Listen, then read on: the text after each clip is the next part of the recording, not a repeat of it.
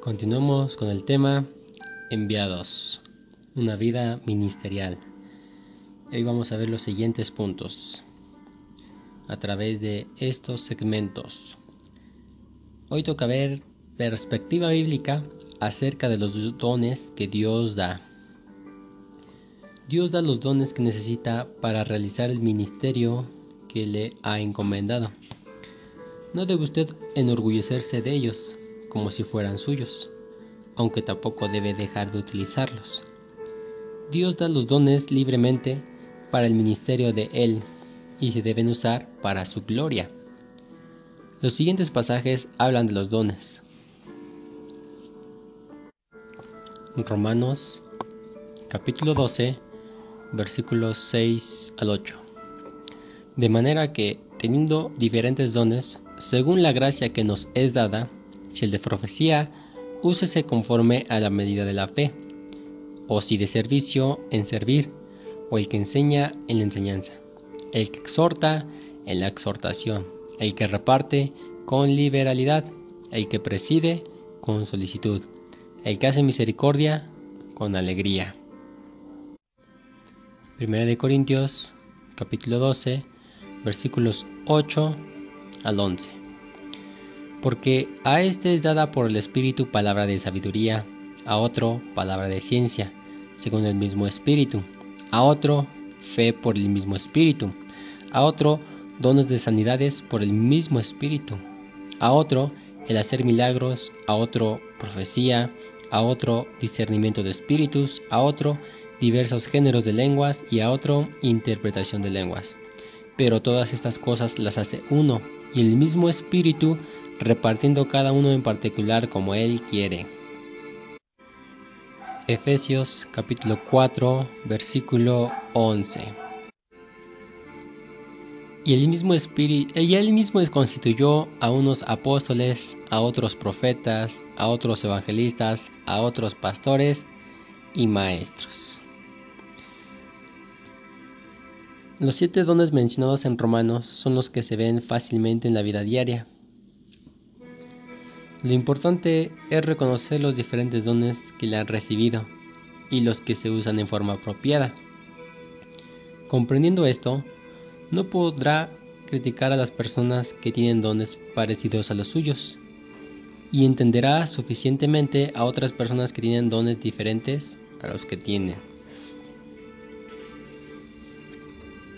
Punto que sigue.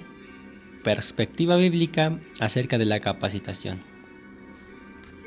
Los dones son esenciales para realizar el ministerio de Dios. Sin embargo, para que los dones den fruto, usted necesita capacitación. No es correcto que la congregación le dé a una persona el rol importante sin antes haberle instruido. Los que desean servir a Dios deben pasar por la preparación necesaria. La capacitación respecto a los dones brinda una preparación apropiada para hacer el ministerio de la iglesia.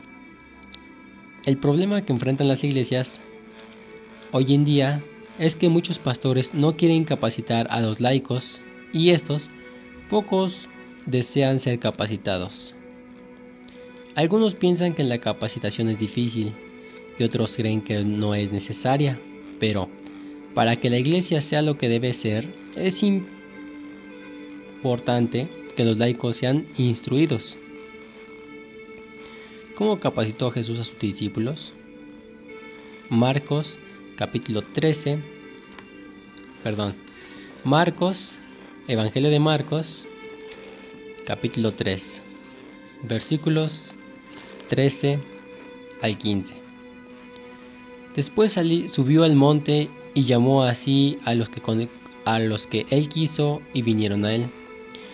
Y estableció a doce para que estuviesen con él y para enviarlos a predicar, y que tuvieran autoridad para sanar enfermedades y para echar fuera demonios.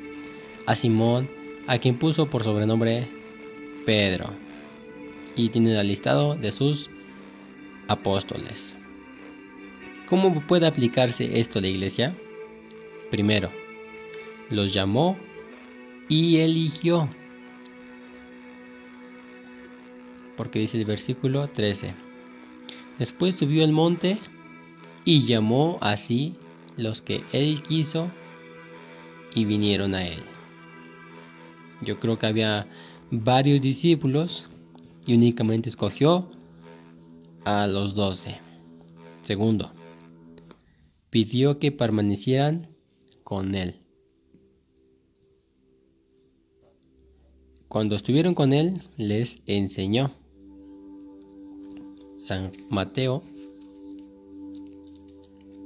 Vamos a buscar el Evangelio de San Mateo capítulo 4, versículo 23.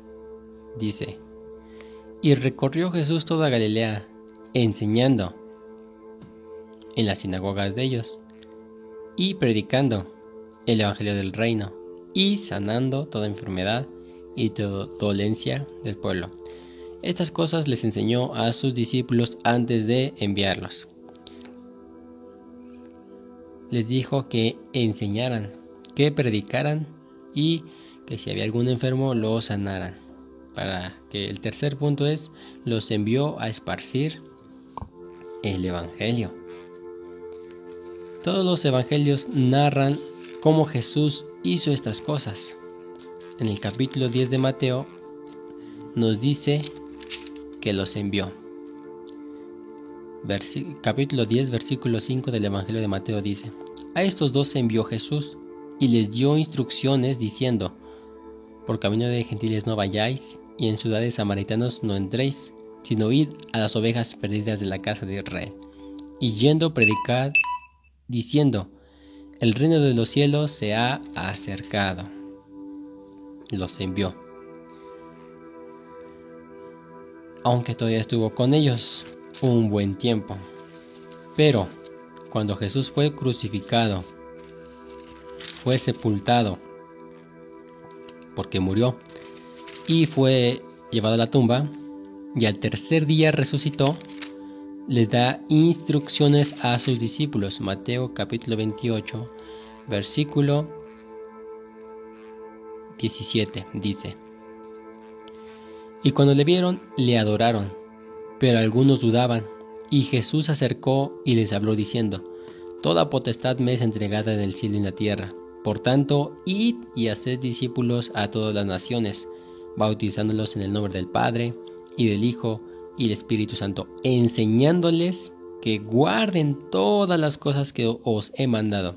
Y aquí yo estoy con vosotros todos los días hasta el fin del mundo. Amén. Esto es lo que Jesús les enseñó. Los llamó, los capacitó y los envió. Hay varias áreas en, las que los miembros laicos deben ser capacitados. Primero, la vida devocional. Tienen que tener un tiempo devocional memorizar versículos y orar. En ese tiempo deben aprender alabanzas, deben aprender cómo explicar el Evangelio, cómo enseñarlo y entre otras cosas. El segundo, evangelización. Deben que tener el evangelismo personal, estudio bíblico para capacitar, entre otras cosas. En su desarrollo deben saber alentar, fortalecer y edificar a otros además de que deben tener consejería bíblica para la familia, para el matrimonio, para los jóvenes, para los que están en divorcio, para los que los jóvenes que se quieren casar, para los adolescentes, para los niños, para los que están desubicados. Es un anso y extensa capacitación para que puedan hacer bien el trabajo. Considere las siguientes sugerencias para una capacitación efectiva. Nunca se desvíe de la comisión como ministro. Busque a personas que ministrar con dones similares. Lea y estudie la Biblia y otros libros necesarios para su ministerio. Piense en las formas de usar los dones que ha recibido. Empiece con humildad, aunque tenga experiencia en la vida de la iglesia únase a un grupo que le desafíe respecto a su dedicación. Y aquí dejamos el tema y en el siguiente vamos a continuar viendo la vida ministerial, que debemos ser enviados. Que Dios te bendiga y vamos a dar gracias a Dios. Señor, te damos gracias y pedimos que esto sea de bendición para cada vida y cada corazón. Que realmente tengan ese anhelo, ese fervor, ese deseo de ir y hacer discípulos. Yo sé que tú estás obrando tu perfecta voluntad. Yo sé que tú vas a obrar. Te damos gracias, mi Señor, por esta palabra. Amén. Que Dios te bendiga y hasta la próxima.